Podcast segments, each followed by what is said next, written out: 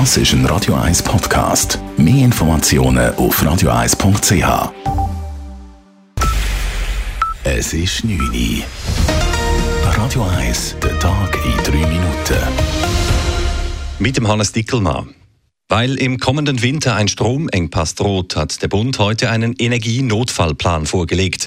Man erlebe zurzeit die erste weltweite Energiekrise mit Europa im Epizentrum, sagte der Direktor des Bundesamts für Energie vor den Medien in Bern. Noch sei die Versorgung mit Strom und Gas zwar sichergestellt, wegen des Ukraine-Krieges könne man aber nicht davon ausgehen, dass dies auch so bleibe. Der Notfallplan des Bundes sehe mehrere Stufen vor, erklärt Michael Frank vom Verband der Schweizerischen Energieunternehmen. In einem ersten Schritt würde die Bevölkerung lediglich zum Stromsparen angehalten. Reiche dies nicht, könne der Bundesrat bestimmte Einschränkungen anordnen. Nicht lebensnotwendige, energieintensive Anwendungen dürften dann nicht mehr verwendet werden. Das können Schaufensterbeleuchtungen sein, mobile Heizgeräte oder Weihnachtsbeleuchtungen, je nach Situation und Bedarf. In einem letzten Schritt wären sogar punktuelle Netzabschaltungen möglich, so Frank. Auch die EU stellte heute einen Notfallplan vor, weil sie einen kompletten Gaslieferstopp aus Russland befürchtet, will sie ihren Mitgliedstaaten künftig verbindliche Verbrauchsreduktionen vorschreiben können.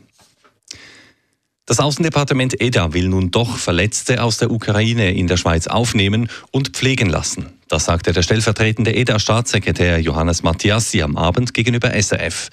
Der Entscheid kommt nach einem tagelangen Hin und Her. Am Montag war bekannt geworden, dass die Schweiz einer entsprechenden internationalen Anfrage eine Absage erteilt hatte. Dies, weil offenbar auch verletzte Soldaten in die Schweiz hätten geflogen werden können, was neutralitätstechnisch problematisch wäre. Nun aber habe die ukrainische Seite zugesichert, dass lediglich Frauen und Kinder eingeflogen würden, so dass EDA. Konkret soll ein erstes Gesuch vorliegen für die Aufnahme und Pflege von 150 verletzten ukrainischen Kindern. Die US-Regierung will der Ukraine im Kampf gegen die russischen Invasoren vier weitere Raketenwerfer des Typs HIMARS liefern. Das sagte US-Verteidigungsminister Lloyd Austin heute bei einem Online-Treffen der sogenannten Ukraine-Kontaktgruppe. Die bisher gelieferten HIMARS-Einheiten hätten auf dem Schlachtfeld bisher schon einen großen Unterschied gemacht, so Austin, und der Konflikt befinde sich derzeit in einer kritischen Phase. Moskau seinerseits warnte den Westen vor der Lieferung weiterer Raketenwerfer an die Ukraine.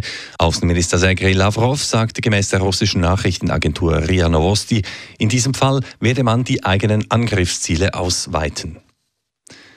Das Bundesgericht hat den Freispruch für einen Fluglotsen der Flugsicherung Skyguide bestätigt. Dem Lotsen war vorgeworfen worden, 2012 am Flughafen Zürich beinahe eine Kollision zweier Flugzeuge verursacht zu haben.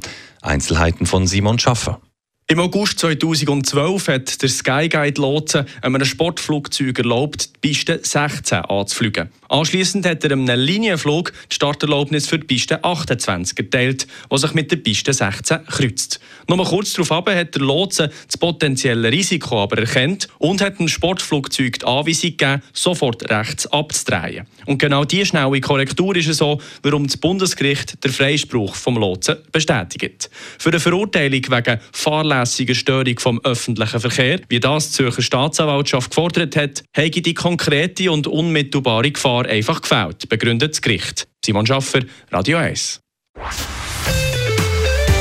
Radio 1, Wetter. Nach den teils heftigen Gewitter von heute Abend gibt es in der Nacht neben längeren trockenen Abschnitt auch ab und zu noch einen gewitterigen Regenguss. Dafür kühlt es die Nacht durch auch wieder mal richtig ab. Bis morgen Morgen sinkt das Quecksilber auf rund 18 Grad. Der Donnerstag wird dann nach Restwochen am Morgen wieder meistens sonnig und temperaturmäßig geht es bis am Nachmittag drauf bis etwa 29 Grad. Das war der Tag in drei Minuten.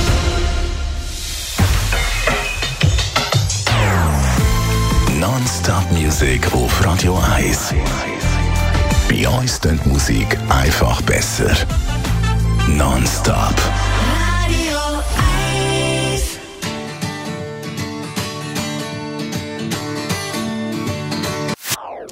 Das ist ein Radio 1 Podcast. Mehr Informationen auf radio1.ch.